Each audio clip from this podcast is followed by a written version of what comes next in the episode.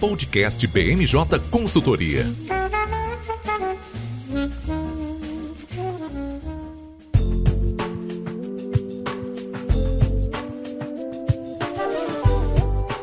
Pessoal, está começando agora mais uma edição do BMJ Podcast. Eu sou o Lucas Fernandes e, como sempre, nós trouxemos um time de especialistas para conversar aqui comigo hoje. Vão participar dessa edição a nossa consultora Fernanda César. Tudo bem, Fê? Tudo ótimo, Lucas. Prazer. Também aqui com a gente os nossos consultores Matheus Andrade. Tudo bem, Matheus? Tudo bom, Lucas. Obrigado pelo convite. Sempre, sempre bem-vindo aqui no, no podcast. E também o Vitor Figueiredo. Tudo bem, Vitor? Tudo ótimo, Lucas. Um prazer estar aqui com vocês. Bom, nós chamamos esses craques aqui da BMJ porque hoje a gente está com a pauta cheia. A gente vai começar o episódio de hoje falando sobre a reforma administrativa, que era uma das agendas prioritárias para o governo, tinha ficado paralisada né, no meio da pandemia, depois da, da aprovação da, da reforma da Previdência, não tinha tido muito andamento, mas agora a gente vê movimentações na CCJ, né, que, vale lembrar, é presidida por uma aliada do presidente Jair Bolsonaro. A gente também vai falar nesse episódio sobre o Gigantes do Asfalto, um programa do governo que parece continuação de um filme dos Transformers, mas que, na verdade, é um programa aí direcionado direcionado para os caminhoneiros, um grupo prioritário para o presidente Jair Bolsonaro. E a gente fecha a edição de hoje falando sobre a operação da Polícia Federal que retirou do cargo o presidente do IBAMA. Essa operação pegou muita gente de surpresa,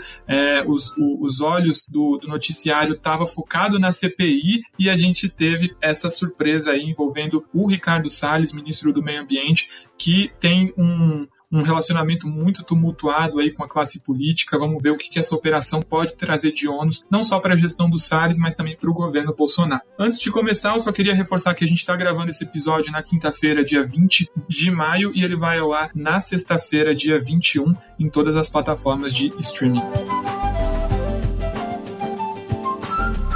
Bom, Fê, como eu disse na introdução, a gente vai começar falando sobre a reforma administrativa. A gente ainda não teve a votação na CCJ, mas recentemente algumas movimentações lá na comissão acabaram reavivando esse tema, né? Comenta um pouquinho pra gente como é que a gente chegou até aqui. Bom, Lucas, é uma história um pouco complexa, né? A reforma administrativa, ela chegou no Congresso no ano passado, né? E desde então a gente estava aguardando o momento que ela seria posta em votação na CCJ. Só foi possível, de fato, iniciar né, o debate porque a CCJ elegeu como presidente a deputada Bia é uma grande apoiadora do presidente Bolsonaro e decidiu encampar aí essa deliberação na comissão. Esses últimos meses a gente viu bastante debate dentro da comissão, muita, muitos acordos sendo feitos e desfeitos no meio do caminho. E na, na última semana a gente teve aí eu acho que o grande pico né, na discussão dentro da CCJ, que foi quando a presidente colocou na pauta de madrugada, né, ela liberou a pauta da comissão de madrugada, incluindo a PEC para ser deliberada. Isso causou ali um certo desgaste com os partidos da oposição, que não estavam esperando, né, o acordo tinha, tinha faltava ainda umas, umas duas semanas para, de fato, ter a votação e ela adiantou o processo depois de uma conversa no executivo, né? O executivo que está buscando aí outras pautas em outros lugares para desviar um pouco da atenção da CPI é, da pandemia no Senado. Então, a, a reforma entrou na pauta, né, para ser deliberada, mas acabou não acontecendo a reunião porque os parlamentares da oposição é, se negaram a entrar no sistema de deliberação remoto. Então, eles tiveram que remarcar, e aí, passado o final de semana, quando as coisas vão se acalmando, outros acordos foram feitos, e essa última semana teve a finalização né, das audiências públicas programadas e do parecer do relator. A gente tinha uma expectativa de que hoje né, é, fosse votado o texto, né, hoje quinta-feira, né, fosse votado o texto, mas a comissão também não conseguiu avançar por conta do plenário da, da Câmara. E a, o acordo, o novo acordo é que é, o texto seja deliberado na próxima semana. Bom, Fê, como você disse, né, a gente teve essa alegação aí de problemas técnicos, né, o que é um pouquinho questionável, né, quando a gente para para pensar sobre, enfim, outras tramitações, né, e especialmente o fato desse item na pauta ter sido colocado com muita surpresa, né. Mas é, é interessante, eu queria ouvir um pouco é, da sua avaliação de como é que está é, esse debate na CCJ, né. Lembrando que lá na Câmara a Comissão de Constituição e Justiça é, tem o papel apenas de dizer se a PEC é constitucional, segue todos os princípios de juridicidade ou não, né. Então eu, eu queria saber se de fato lá na CCJ essa discussão está focada nesses aspectos mais técnicos, ou seja, a gente já está tendo aí essa contaminação do mérito da proposta. Bom, Lucas, o mérito ele é sempre discutido, né? A gente fala que a CCJ ela olha só para a constitucionalidade, né, a admissibilidade de PEC, mas o mérito é sempre debatido e a oposição ela compra é, uma reforma administrativa nesse momento. Uh, apesar disso, como eu falei, né, a presidente da comissão é da base do governo e ela se comprometeu a colocar um relator também próximo é, ao presidente e com tudo isso, né, o cenário hoje da, da CCJ é um cenário muito favorável à admissibilidade, né? Apesar do, do barulho que a oposição consegue fazer, da obstrução e, e de alongar o debate, a, a, gente não consegue discutir com os votos, né? E no final do dia o mapa de votação na, na comissão ele já está apresentando uma aprovação aí por mais de 40 votos hoje, né? Na semana que vem pode ser até mais. Então o relator ele se posicionou de uma forma até interessante, né? Porque ele até colocou para frente várias audiências públicas, recebeu várias entidades que representam ah, as carreiras do Estado, fez uma outra alteração no parecer, né? Ele apresentou no texto, ele apresentou um parecer com duas, dois pontos inadmitidos, né, por inconstitucionalidade, que é basicamente um ponto que falava sobre a presidência da República poder extinguir ou fundir órgãos é, da administração pública via decreto, e isso era uma, uma coisa que a oposição já, já vinha batendo há muito tempo, né, de que poderia tornar perigoso o processo de, de fiscalização e controle, então esse, esse ponto foi retirado, e o trecho, né, que impedia a realização de outras atividades remuneradas por servidores ocupantes de cargos típicos do Estado, que é uma pauta, né, dos próprios servidores. Então, ele tirou dois pontos, negociou bastante, escutou bastante é, o outro lado, mas no final do dia o posicionamento já estava claro desde o início de que ele não ia modificar bastante o texto. Essas duas modificações foram, é, foram feitas em acordo com o governo, né? o governo deu apoio para isso, então é, a expectativa é muito baixa de que outras alterações entrem no parecer. A gente deve ver uma briga maior na comissão especial, que é onde a gente debate o, o mérito da, da proposição, onde a oposição vai concentrar seus esforços e aí, lembrando que a tramitação da PEC é, ela passa por análise de admissibilidade na Comissão de Constituição e Justiça, vai à comissão especial para o debate do texto, do mérito do texto, e vai a plenário é, para ser votada em dois turnos antes de ser enviada ao Senado. Então, o, o,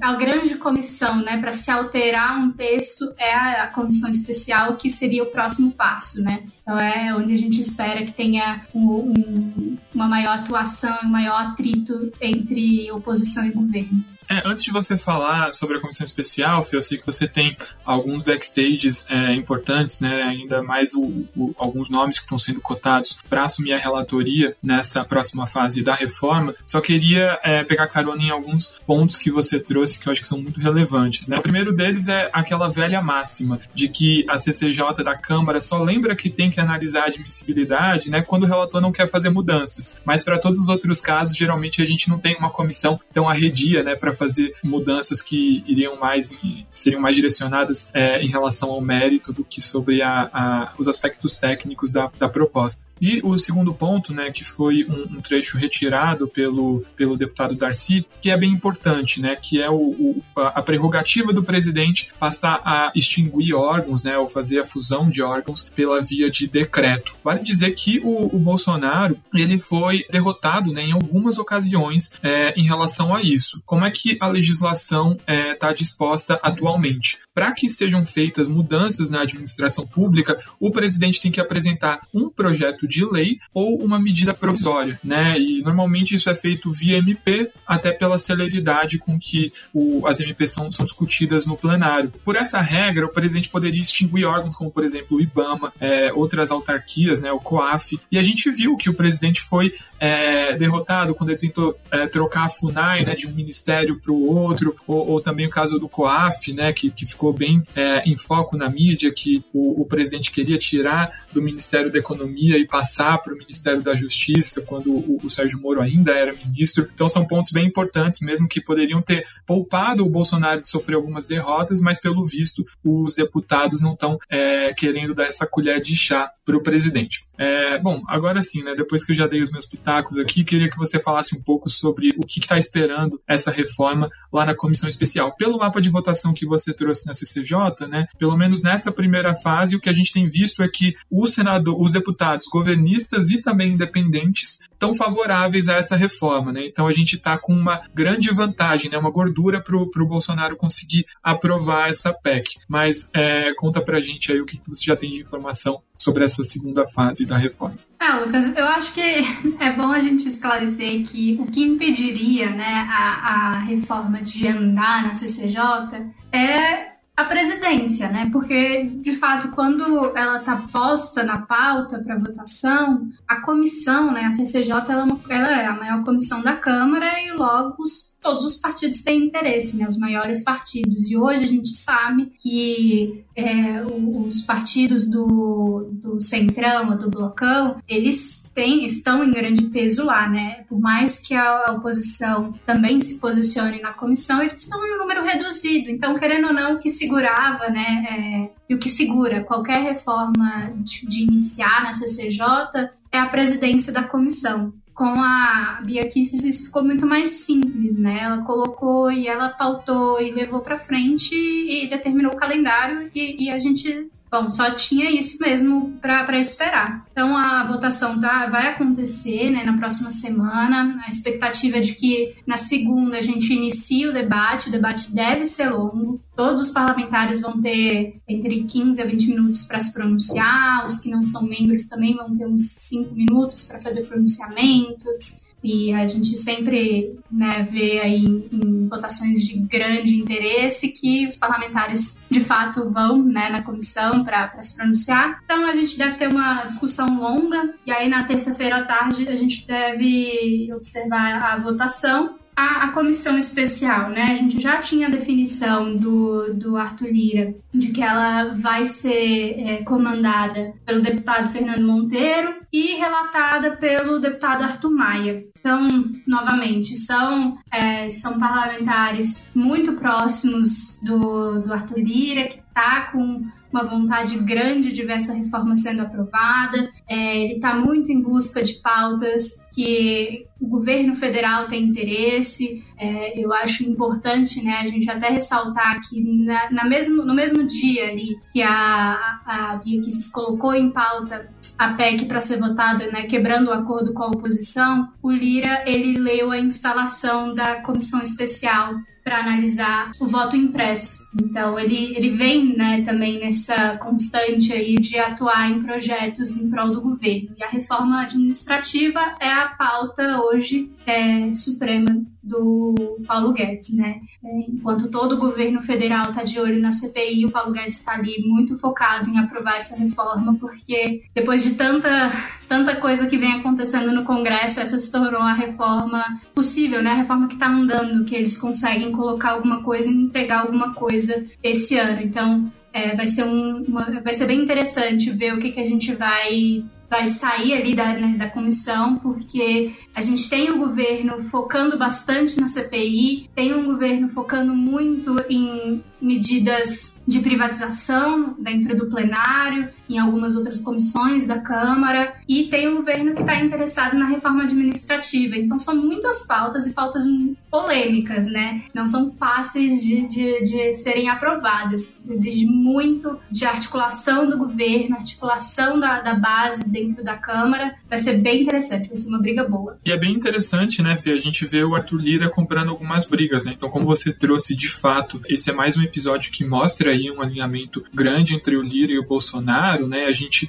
passou ali por um, alguns momentos de inflexão nessa parceria, né? Então o Lira chegou até a pedir parecer dos consultores legislativos sobre os mais de 100 é, pedidos de impeachment que estão na mesa dele, né? Prontos para serem abertos. E a gente vê que principalmente agora que o Bolsonaro desistiu de, de formar qualquer tipo de aliança com o Renan Calheiros, está batendo bastante no, no Renan Calheiros, né? Que vale lembrar um senador eleito pelo mesmo estado do Arthur Lira, o Alagoas, é, a gente já vê o, o, Lira bem mais próximo do governo, né? Então é interessante ver isso. E também o papel da Bia Kicis que você trouxe, né? Quando ela foi indicada para assumir a, a, CCJ, é uma deputada de primeiro mandato, é 100% bolsonarista, né? A gente viu ali um barulho muito grande da oposição, mas até agora está conseguindo algumas vitórias importantes, né? Então mostra aí que o governo insistiu nessa pauta e acabou sendo, de certa maneira, recompensado, né? E, e outro ponto que, que chama a atenção também é o fato de, de, de, que você trouxe, né? De que a reforma administrativa é a prioridade do, do Poder Executivo, na equipe econômica, é o que chama atenção, né? Porque muita gente, muitos atores do mercado defendiam que a reforma tributária viesse primeiro, né? Lembrando que a reforma administrativa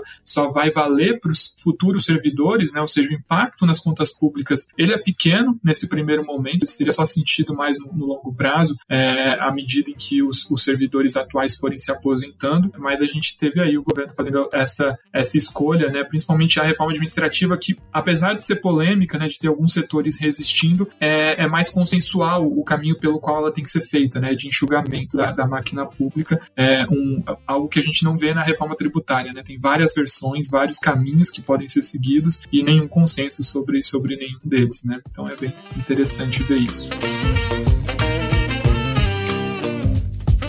Avançando na nossa pauta, a gente vai falar agora sobre o programa Gigantes do Asfalto, um, uma série de medidas recém-lançadas pelo governo federal que, como eu disse, tem como foco os caminhoneiros. É, Vitor, queria que você comentasse um pouco para a gente é, um pouco dessa estratégia do governo, né? Sobretudo depois da gente ter passado ali em, em meses anteriores por alguns apuros, né? De, de, de supostos movimentações de supostas movimentações de greve, né? Dos caminhoneiros.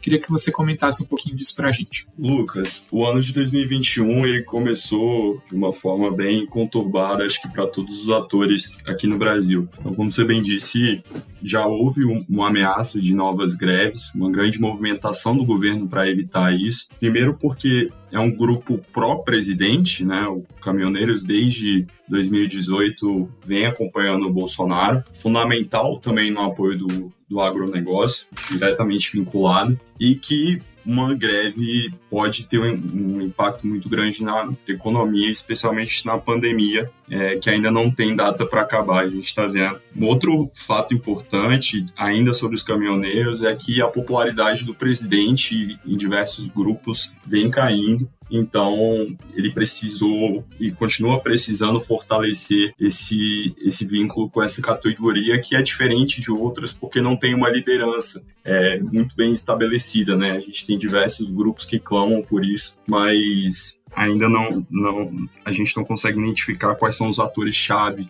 é, para esse movimento.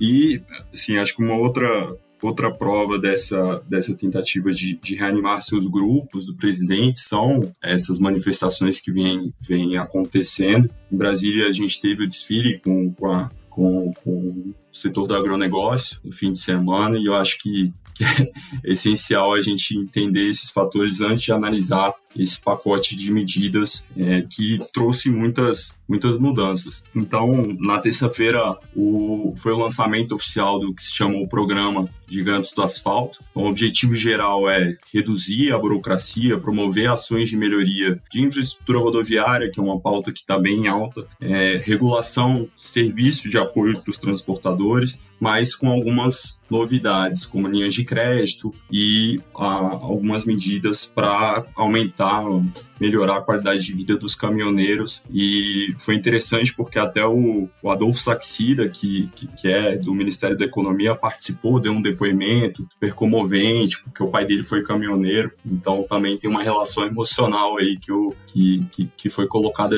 nesse programa. Para tentar simplificar aqui para o nosso ouvinte, é, foram dois decretos e duas medidas provisórias. O primeiro decreto, então, foi a criação do programa de incentivo ao transporte rodoviário de cargas, que é o Gigantes do Asfalto. Ele é dividido em três eixos: infraestrutura, regulação e serviços, incentivos e qualidade de vida. Essas ações já seguem um, um outro uma outra política que o, que o governo lançou em março, que é a de modernização da infraestrutura é, federal de transporte rodoviário em Nova BR, dentro do eixo de qualidade de vida, que é muito importante, muito bem enfatizado, tem ações relacionadas à saúde e educação dos caminhoneiros, o programa de renovação de frota, que ainda está indefinido, tem muita discussão sobre isso já há algum tempo, mas é uma, uma das pautas ainda sem definição e, e que seria um programa para gerar crédito presumido, incentivar a troca de caminhões. A gente tem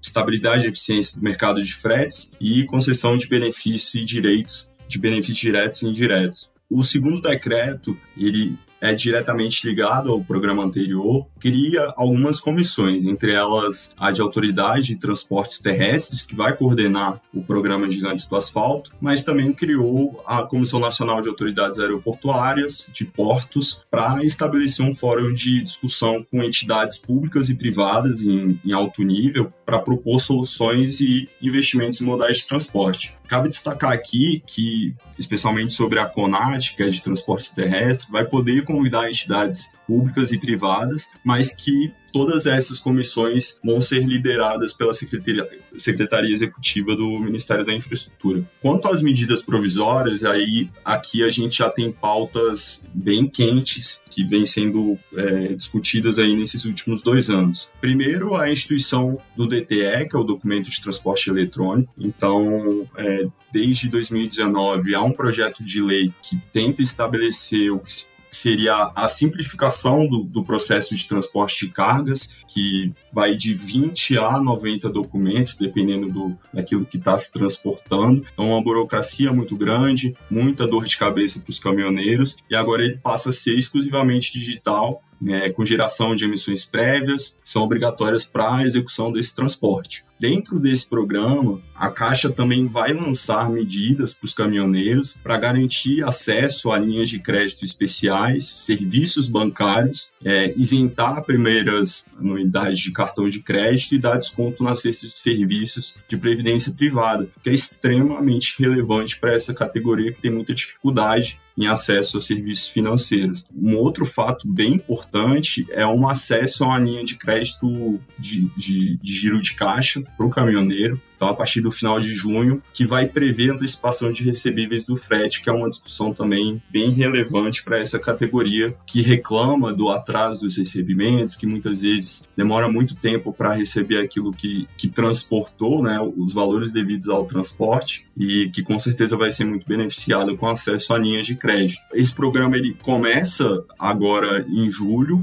de forma não obrigatória, primeiro, no primeiro momento com, com cargas de granel sólido vegetal, mas a expectativa é que no primeiro semestre de 2022 a operação comece a ser obrigatória para todos os tipos de transporte. Por último, um outro ponto fundamental é o de tolerância por pesagem, que também é uma demanda bem antiga é, desse setor, que atualiza os limites de tolerância de peso por eixo de 10% para 12,5% e também isenta caminhões com peso bruto abaixo de 50 toneladas, é, permitindo até 5% de excesso no peso, que faz muita diferença é, para evitar que os motoristas sejam multados por não aferir o peso na hora do carregamento.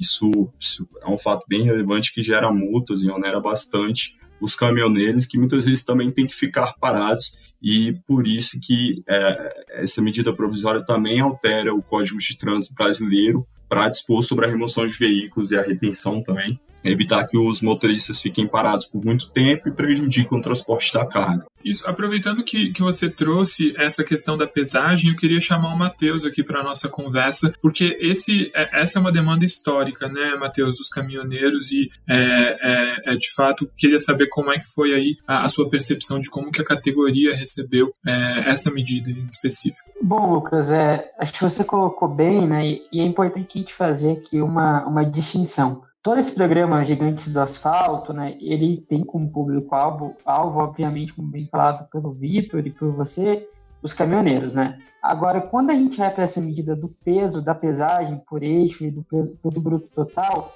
ela é uma medida que ela agrada aos caminhoneiros, que são os principais prejudicados, né, por essa pela, pelo atual sistema de pesagem, mas também beneficia o que a gente chama dos embarcadores, que são aquelas empresas né, que contratam o frete, né? Então, o que, que a gente tem? Qual é o nosso sistema? Né? O Brasil, a grande parte das nossas cargas são transportadas por rodovia, né? O nosso sistema de ferrovias e hidrovias é muito pequeno ainda. Então, a gente tem transporte de, de longa distância, né? Então, você pega ali uma, uma produção agrícola no Mato Grosso, dependendo do porto que você for exportar, vai ser 2 mil quilômetros, mais de mil quilômetros, com certeza. E, e é impossível você, pensar, você achar que essa carga ela vai chegar ao final, ao seu destino, sem ter um deslocamento, né? Então, Muitas vezes, por mais que seja feito um balanceamento no caminhão antes de sair, se desloca essa carga e você tem um aumento do peso pelo eixo, né? Então, cada caminhão, cada arranjo de caminhão, né, considerando gente chama do cavalo, que é aquela parte onde o caminhoneiro vai dirigindo, e a caçamba, onde vai a carga, tem uma combinação diferente de peso, que ele pode ter no peso total e no peso por eixo, e isso vai se medindo, né? Então, se você pega os dados da NTT, que estão até na expressão de motivos da MP, 43% das multas ficam nessa faixa de, de entre 10 e 12 mil por cento de excesso de peso. Sem falar que alguns lugares não conseguem é, calibrar essa diferença, ela acaba sendo pequena para as balanças que a gente tem hoje na, nas rodovias brasileiras ou nos postos de embarque, né?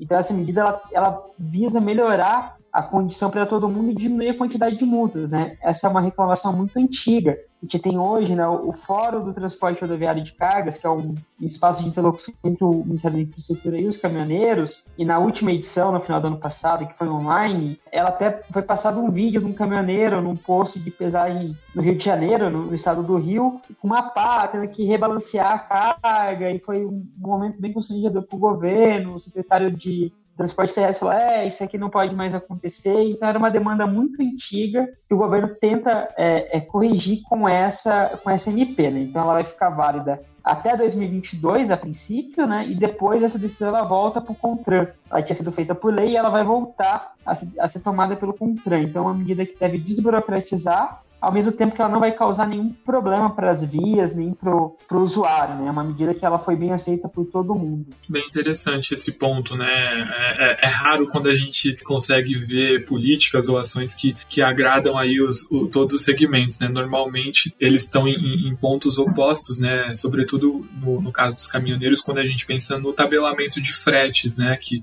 por parte dos caminhoneiros há uma pressão muito grande para que esse modelo seja mantido e, e mais bem fiscalizado fiscalizado e por parte do setor produtivo, né, uma pressão para que, enfim, essa medida que foi considerada emergencial, né, que, que tinha tudo para ser temporária, é, seja extinta de fato, né, não, não, não, se, não se torne permanente aí com, com o passar dos anos. É, Vitor, queria é, te chamar novamente para essa conversa. Você falou sobre dois órgãos que me chamaram muito a atenção ao longo da, da sua fala e queria que você comentasse um pouco sobre eles. O, o primeiro órgão está representado na figura do Adolfo Saxida, né, como você mencionou, ele fez um discurso aí é, bem emocionado. E vale dizer que o Saxida ele é um dos dois secretários originais do time do, do Paulo Guedes que se mantém no Ministério da Economia. A gente tem sete secretarias especiais e já houve aí a saída de cinco é, desses nomes originais que o Paulo Guedes tinha chamado para continuar no governo. Né? Então mostra aí que, de fato, o Saxida continuou e está tá conseguindo ter, ter um, um, desempenho relevante aí. Queria que você comentasse um pouco sobre isso. O outro ponto, né, o outro órgão é o Ministério da infraestrutura. É, o Tarcísio Freitas, que é o, o, o, ministro desse órgão, ele é um dos queridinhos do presidente, né? Acho que um, uma das raras figuras, se a gente pensar aí, a gente deve ter a Damares também, que nunca entrou em atrito com o Bolsonaro e que acumula um pouquinho mais de capital político, né? Queria que você é, passasse aí para a gente a sua avaliação sobre essas duas figuras. Lucas, vou começar pela, pelo, pelo final. É interessante você ter comentado do, do, da figura do Tarcísio, porque no discurso no, de lançamento do programa, o presidente Bolsonaro citou o antigo Ministério dos Transportes, que é marcado aí por algumas polêmicas em, nas gestões petistas, como quem dissesse, olha, não conseguiram atender a demanda dos transportadores, dos caminhoneiros, do agronegócio, e ressaltou a importância da unificação ali de algumas entidades no Ministério da Infraestrutura, além da competência do Tarcísio Freitas para o cargo. Então, mais uma vez, o, o, o, Bolsonaro enchendo a bola aí do Tarcísio, ele que já ventilou, inclusive, o nome do, do Ministério da Infraestrutura para ser um eventual candidato ao governo de São Paulo, alguns falam em ser candidato a senador, e de fato ele é quem tem hoje é, o maior potencial de acumular pautas positivas aí para o governo, o que é extremamente necessário. A gente vê o enfraquecimento aí de diversos ministros e isso inclui o Paulo Guedes, né, que a gente comentou muito no, numa outra oportunidade que assim, perdeu, perdeu diversas oportunidades, perdeu batalhas, a questão do, do, orçamento enfraqueceu muito ele, enfraqueceu sua gestão e acho que até por isso esse fortalecimento de algumas figuras se mantiveram fiéis a essa gestão, como é o caso do Adolfo Saxida. Engraçado, é, Vitor, você, você falar sobre o, o, futuro político do Tarcísio, né? De fato, a gente tem ouvido é, bastante apostas, né, sobre quais, é, qual deve ser o rumo que o, o, ministro vai tomar. Vale lembrar que ele é uma figura com um background militar, né? Então, é, já tem essa proximidade natural com o presidente, né? Por, por vir é, dessa mesma, de ter essa mesma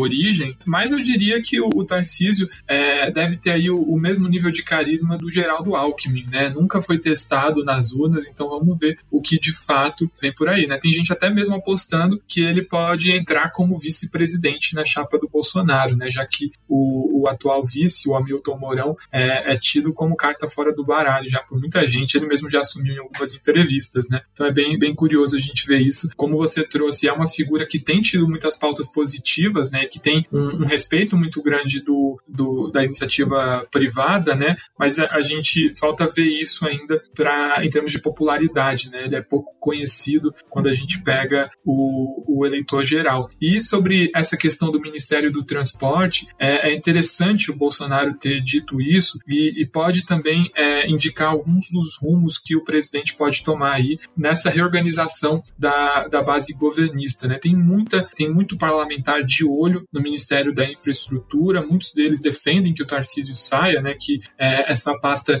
é, seja alocada aí para uma indicação mais política do, dos partidos que compõem a base do Bolsonaro. Lembrando que esse é um ministério que, que tem muita visibilidade, né? Ele, ele gerencia também a questão de concessões, de parceria público-privada, né? Então tem uma, uma, uma carteira, né? Muito, muito interessante politicamente para uma série de figuras e pela declaração do Bolsonaro a gente tem todos os indícios aí de que é, a saída do Tarcísio ou até mesmo o desmembramento do Ministério da, da Infraestrutura com a recriação do Ministério do, dos Transportes não é algo que está no radar, né? Então é, é mais um indicativo aí de fortalecimento do Tarcísio é, nessa posição, como de fato talvez um dos superministros né, do governo federal. E Lucas, interessante você ter mencionado essa questão sobre a pressão política em cima dos, dos ministérios, especialmente do Ministério da Infraestrutura, é, mas o, o governo está tendo que segurar diversos pratos já com essas indicações políticas, como é o caso aí da, da, da ministra Flávia Arruda, que enfim, alguns comentários de que ela vinha se queixando da, da liderança do governo ali na Câmara, outros parlamentares vêm procurando ela para dizer que essa interlocução com o governo não melhorou e isso é um problema. Então, a presidência agora, como eu falei, está segurando diversos pratos. Outra coisa que a gente não citou aqui, que é muito relevante ainda sobre os, os, os caminhoneiros, é a questão do diesel, dos combustíveis. É, esse, esse, esse combustível especificamente ficou isento de postos durante março e abril. É, Para esse pacote de medidas, havia uma especulação de um, de um voucher é, de diesel que seria usado para altas repetinas no preço dos combustíveis, o que garantiria a menor pressão dos caminhoneiros, que já vem reclamando da alta dos impostos. Essa categoria tem um, um, impacto político muito grande, porque conseguindo, seja lá da forma que for, se organizar, atrapalhar muitos planos e que tem uma influência política muito grande, o que acaba gerando pressão nos ministérios é, de uma maneira ou de outra, é, seja através da Câmara, seja através das associações. Então, só para a gente ficar de olho em alguns pontos aí, porque, porque esses pratos, por mais que eles estejam equilibrados em alguns momentos, tem hora que não dá para segurar tudo, e aí de fato a gente tem que escolher as batalhas é, pensando, principalmente no caso do Bolsonaro, em uma reeleição. Sem dúvida. Sobretudo também quando a gente pensa que o prazo para desincompatibilização, para que os ministros possam concorrer à, à, à eleição em 2022, é, em abril. Então, o, indicações políticas que assumirem nesse momento teriam aí menos de um ano de gestão, né? O que ainda assim é interessante, mas é, quanto mais tempo o Bolsonaro demora, né, mais caro os, os partidos devem cobrar para ter as suas nomeações em ministérios é, relevantes. Né? E só para complementar o ponto que você trouxe, que foi muito oportuno, sobre a Flávia Arruda, vale lembrar como ela chegou nessa posição da Secretaria de Governo. Né? Ela foi ali, ela, ela veio naquela leva que o Bolsonaro acabou reposicionando alguns ministérios, né, trocando o comando do Ministério da Defesa, principalmente, e o Itamaraty também. Ela veio por indicação do Arthur Lira e houve aí, né, pelo menos nos bastidores é o que se comenta, um movimento casado para retirar o Ricardo Barros da liderança do governo. É, o Ricardo Barros é do PP, um, o mesmo partido do, do Arthur Lira na Câmara, mas essa movimentação interessante, sobretudo quando a gente pensa que o Bolsonaro acabou de indicar a esposa do, do Ricardo Barros para é, se tornar conselheira da Itaipu, né? A Cida Borghetti, que além de, de, esposa do Barros, ela também já foi, ela tem uma trajetória grande na política, né? Já foi ex-governadora do, do Paraná. Então ela está aí nessa posição, mostrando que o Ricardo Barros não, não, não, saiu muito contente e ainda precisou passar ali por, por algum. Uh, conseguiu cobrar alguma coisa do governo, né? Então, bem interessante mesmo essa movimentação. E Lucas, se eu puder só adicionar um ponto antes da gente mudar de assunto aqui, é, pensando um pouquinho nessa, nessa futura possível carreira do, do Tarcísio como um político, né, de fato, ele que é um, um quadro que é e era técnico né, do governo e agora vem se tornando um quadro mais político, o Vitor trouxe um ponto muito importante que o, o Tarcísio ele pegou dois é, debates extremamente complicados e tem conseguido controlar muito bem. Um é esse do, do preço do diesel e o outro que é o da tabela do frete. Então são dois temas extremamente complicados, quase impossível de você achar um, um, ponto de convergência entre todos os atores. E ele tem conseguido negociar muito bem, tem se mostrado muito hábil em, em deixar esses temas com menor atenção para tentar não, não forçar a barra, entregando resultado para outros setores. Então ele tem, ele tem dois, duas grandes características no político. Né? Ele é um bom negociador ele tem, ele tem capitalizado muito bem as entregas que ele faz, né? então as obras, todas as políticas têm tido bastante visibilidade. Então,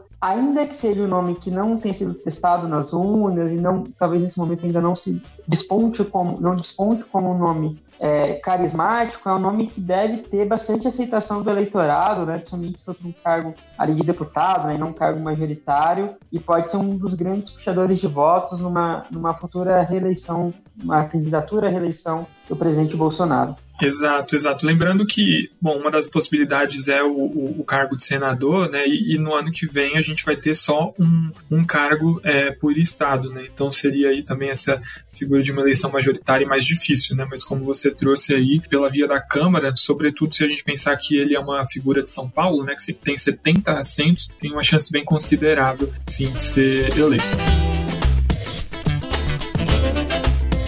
Bom, Matheus, vou aproveitar que você já está com a palavra aqui para a gente inserir o último tema é, do episódio de hoje, que é a operação deflagrada pela Polícia Federal, ali que tinha como principais alvos o presidente do IBAMA e também o ministro Ricardo Salles, do Meio Ambiente. É, antes de te pedir para explicar um pouco sobre é, o que, que foi essa operação, por que, que ela foi motivada, queria fazer aqui um destaque para o setor que cria nomes de operações da Polícia Federal, porque eles são maravilhosos. Né? Eles batizaram essa operação de Aquanduba, que faz referência a uma divindade dos deuses do, dos índios araras é, que, que ficam lá na região do estado do Pará. E esse deus, né, na mitologia do, dos araras, é uma figura que pune aqueles que cometem excesso. Ele toca uma pequena flauta e consegue restabelecer a ordem depois desse, desse movimento. Vamos lá, Matheus, queria que você falasse um pouquinho pra gente por que, que esse, esse, essa divindade aí foi colocada no noticiário nessa semana. Lucas, primeiro vou me juntar a você aos cumprimentos ao setor de nomes da Polícia Federal, que o pessoal faz um trabalho muito bom mesmo. Se a gente falava agora do Tarcísio, que é um dos ministros mais prestigiados do governo Bolsonaro, é, por outro lado, o ministro Ricardo Salles talvez seja um dos ministros mais criticados, menos prestigiados pela sociedade civil como um todo. Né? Ele ainda goza de muito prestígio, principalmente com o setor agrícola, com algumas áreas do setor agrícola ao menos, e com a base de apoio do governo Bolsonaro, mas de modo geral ele talvez seja um dos, dos, dos ministros mais criticados do governo Bolsonaro, talvez aqueles que ainda estão no cargo mais criticado, né? depois das saídas do, dos ministros Ernesto e Nessa Araújo e, do general Pazuello, então a situação dele realmente é mais complicada. Né? Então, explicando para o nosso ouvinte, né, aqui, trazendo do, um pouco desse processo do STF, o que, que aconteceu de factual que levou a essa investigação. Então, no começo de 2020, em fevereiro de 2020, é, houve uma exportação de madeira do Brasil para os Estados Unidos, três containers que, ao chegarem nos Estados Unidos, um fiscal do Fish and Wildlife Services, que seria o equivalente do, do IBAMA nos Estados Unidos, fez uma inspeção de rotina, algo normal, e constatou que faltavam alguns documentos. Né? Então, para liberar essa carga, ele mandou um, um ofício para o governo brasileiro, para o IBAMA, é, perguntando se aquela carga é, ela havia sido extraída de madeira, a madeira havia sido extraída corretamente e houve uma falha, uma falha na documentação ou se havia algum problema, né, se aquela carga havia sido extraída e exportada de forma ilegal. Então, houve uma resposta do IBAMA, do IBAMA do Pará, falando que aquela carga não tinha toda a documentação necessária e haviam informações falsas no sistema. É, então, essa foi a primeira resposta, e alguns dias depois houve uma segunda resposta do IBAMA, ainda aos Estados Unidos, mudando a interpretação, é, com alguns certificados, alguns documentos que não são os documentos usualmente usados para certificar uma exportação, falando que aquela carga estava ok, que não havia nenhum problema. Com essa indecisão, esse fiscal americano acionou o ADI do, FWS, né, que é esse Fish and Service dos Estados Unidos no Brasil, para pedir um esclarecimento, né, para que ele, junto com a embaixada, é, esclarecesse a situação para entender se aquela carga era ou não legal e é dali o governo americano tomar a decisão necessária. É, tiveram uma reunião com o presidente, né, agora afastado, presidente afastado do IBAMA, Eduardo Bin, e alguns técnicos, e o IBAMA se comprometeu a esclarecer essa questão para que a exportação pudesse ser concluída. O IBAMA encaminhou mais um documento do gabinete do presidente ao fiscal, que não ficou satisfeito e pediu para que a embaixada passasse essas informações ao, à justiça brasileira, porque ele desconfiava de corrupção e de alguma medida incorreta das autoridades brasileiras. Então, esse é o fato, né? Esses são os fatos que formam o plano de fundo dessa operação. Então, a gente deixa isso aqui agora num, num potinho aqui e vai para o segundo ponto, né? Então, a gente tem um segundo ponto que as duas empresas que estavam é, envolvidas nessa exportação por meio de associações de classe tiveram reuniões com é, oficiais do IBAMA e do Ministério do Meio Ambiente e há, sim, né, um entendimento que isso fez com que alterasse a decisão do IBAMA. E tem uma terceira questão ainda, que, o, que a Polícia Federal levantou, mas que aqui é importante destacar que ainda não foi feito nenhum nexo causal, que nessas duas empresas e mais dois servidores e no escritório de advocacia do ministro Ricardo Salles tiveram é, movimentações financeiras estranhas reportadas pelos, pelo COAF, né? Então, tudo isso vai ser alvo de investigação agora. Então, o que, que a gente tem? A gente tem um quadro que a gente pode ter ou um ato de corrupção né, de algum servidor do IBAMA ou até do ministro, que seria algo extremamente complicado, né? Ou a gente pode ter um ato que não, não foi causado pela corrupção, né, não foi causado pelo pagamento, mas que foi um ato tomado pelo IBAMA, é o que tudo indica, né, ou pelo menos é o que é mostrado no, no inquérito, com o apoio do, do gabinete do ministro, para facilitar essa exportação. Né? Seria mais uma medida é, naquele âmbito de, de, diminuir a proteção ambiental que a gente tem que a gente tem em vigor no Brasil. Então, a gente pode ter qualquer um desses dois caminhos, ou a gente pode ter um caminho que daqui a pouco vai levar uma investigação que mostra que as coisas não têm não tem relação, apesar de não ser o que parece nesse momento. Né? Parece ter algum tipo de, de relação que deve ser estudada. Exato, né, Matheus? Pelo que você traz aí na sua explicação, pelo menos indícios para que essa operação seja deflagrada, é, dá para a gente compreender que há a necessidade de uma investigação mais cuidadosa, né? Mas é, eu queria é, comentar, né, agora um pouco sobre o papel do Supremo Tribunal Federal é, em relação a isso, né? Como você trouxe, o Ricardo Salles ele é atualmente talvez o, o ministro mais polêmico dentro do governo Bolsonaro que recebe mais pressões pela sua saída, né? Ele teve aquela frase infame de passar a boiada enquanto o, o noticiário tivesse concentrado nas ações de Covid. E uma série de ações feitas pelo é, MMA já foram desfeitas lá no Supremo Tribunal Federal. O que chama atenção né, em relação à atuação do Supremo nessa operação em específico foi o comportamento do ministro Alexandre de Moraes, que ficou responsável por autorizar essa operação. Vai lembrar que toda operação que envolve uma autoridade com foro privilegiado precisa é, ser autorizada por algum ministro do, do, Supremo Tribunal Federal, até aí nada de incomum. Mas o Alexandre de Moraes é, descumpriu uma praxe dentro do STF, que é receber o, o pedido da Polícia Federal e perguntar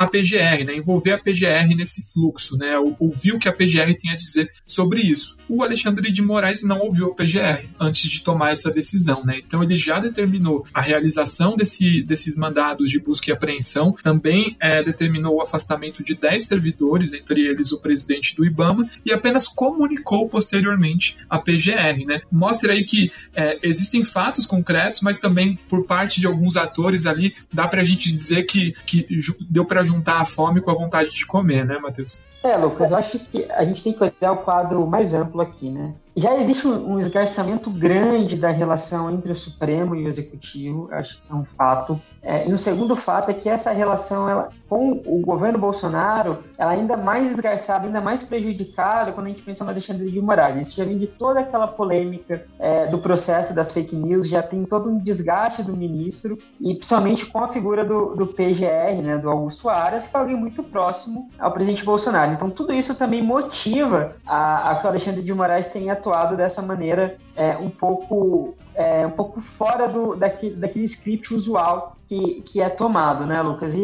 e, acho que também vale a pena a gente pensar um pouquinho aqui é, na necessidade de você afastar, né? Então, ele coloca é, que era necessário afastar porque você tinha ameaças, você tinha é, tentativas de, de intimidação dentro do IBAMA, então por isso que ele toma essa decisão, né? Então, uma decisão mais forte mesmo, e ele começa o processo citando essa frase do, do Ricardo Salles. Então, desde que veio a pública essa fatídica declaração do Salles de passar a boiada, ele está muito na mira da justiça, né? E o Supremo, desde o começo do governo Bolsonaro, tem tido uma posição mais proativa na área ambiental. Tem buscado colocar mais temas ambientais em pautas, tem mudado decisões tomadas pelo governo, tem cobrado de forma mais enfática que o executivo tenha decisões mais fortes na área ambiental. No ano passado, a gente teve uma grande, discussão, uma grande discussão sobre a lei da Mata Atlântica, sobre a política ambiental do governo, né, feita pelo Supremo, que diversos atores participaram. Então, você tem mesmo essa questão jurídica mais forte na, na área ambiental durante esse governo. E, e Matheus, como você já tinha dito, né, com, com, essa, com esse cenário a gente tem uma pressão maior pela saída do Ricardo Salles. Né? A gente já viu alguns setores da oposição solicitando ao Alexandre de Moraes que ele determine o afastamento e a gente vê também é, uma pressão mais no âmbito político, né, direcionada aí para o presidente Jair Bolsonaro. Queria ouvir um pouco da sua avaliação. É, o, o Ricardo Salles consegue se sustentar no cargo? Como é que você vê, é, enfim, a situação do ministro. É, Lucas, eu acho que então a gente fez essa, a gente vê essa questão jurídica, né? Agora a gente precisa olhar um pouco para a questão política, né? Então, olhando do ponto de vista do, do governo Bolsonaro, quando você conversa com apoiadores do, do governo ainda, um dos grandes trunfos do Bolsonaro é, é, a questão de você não ter escândalos no primeiro escalão do governo, né? Se discute muitas ações, mas você não tem nenhum grande escândalo de corrupção que, que explodiu nesse governo. É, o Bolsonaro bate muito nessa tecla, que é, um, que é uma administração íntegra, uma administração sem problemas com a justiça. Então, se a gente realmente tiver um caso aqui do Ricardo Salles de corrupção, de receber dinheiro para facilitar alguma coisa, vai ser algo devastador para o Bolsonaro. E por mais que ele tenha um, um, um grande, uma grande interligação, uma grande relação